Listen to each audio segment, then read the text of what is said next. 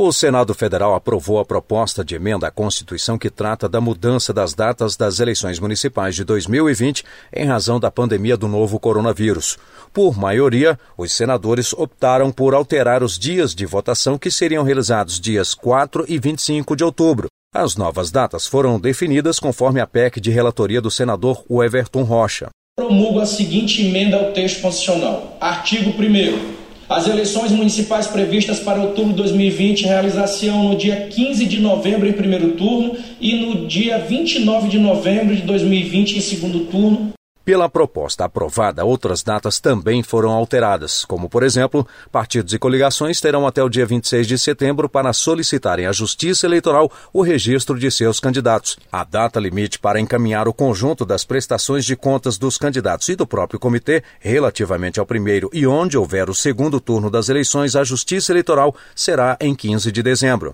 A diplomação dos candidatos eleitos ocorrerá em todo o país no dia 18 de dezembro. As contas julgadas pela Justiça Eleitoral deverão ser publicadas até o dia 12 de fevereiro de 2021. As datas do pleito ainda podem ser alteradas nas cidades em que as condições sanitárias não estiverem favoráveis à prevenção e combate ao coronavírus, mas não podem ultrapassar o dia 27 de dezembro deste ano, como explica o relator Everton Rocha.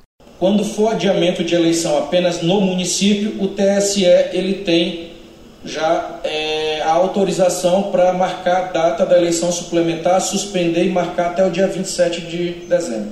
Quando for a nível de estado ou região, exemplo, se o norte não puder realizar e o resto do Brasil puder, aí é uma decisão que caberá à comissão do Covid-19 daqui do Congresso Nacional, junto com o TSE, analisar em convencidos sugerir ao, ao Congresso Nacional e, através de um decreto legislativo, nós iremos autorizar essa suspensão. Foi aprovado ainda que o Tribunal Superior Eleitoral deverá promover a adequação das resoluções que disciplinam o processo eleitoral de 2020. Também fica autorizado a ajustar, por exemplo, as normas referentes aos processos para fiscalização e acompanhamento dos programas de computador utilizados nas urnas eletrônicas para o processo de votação, apuração e totalização ao novo calendário eleitoral. Foram rejeitados os destaques que previam voto facultativo nestas eleições e o adiamento do pleito para 2022. Do TSE, Rimac Souto.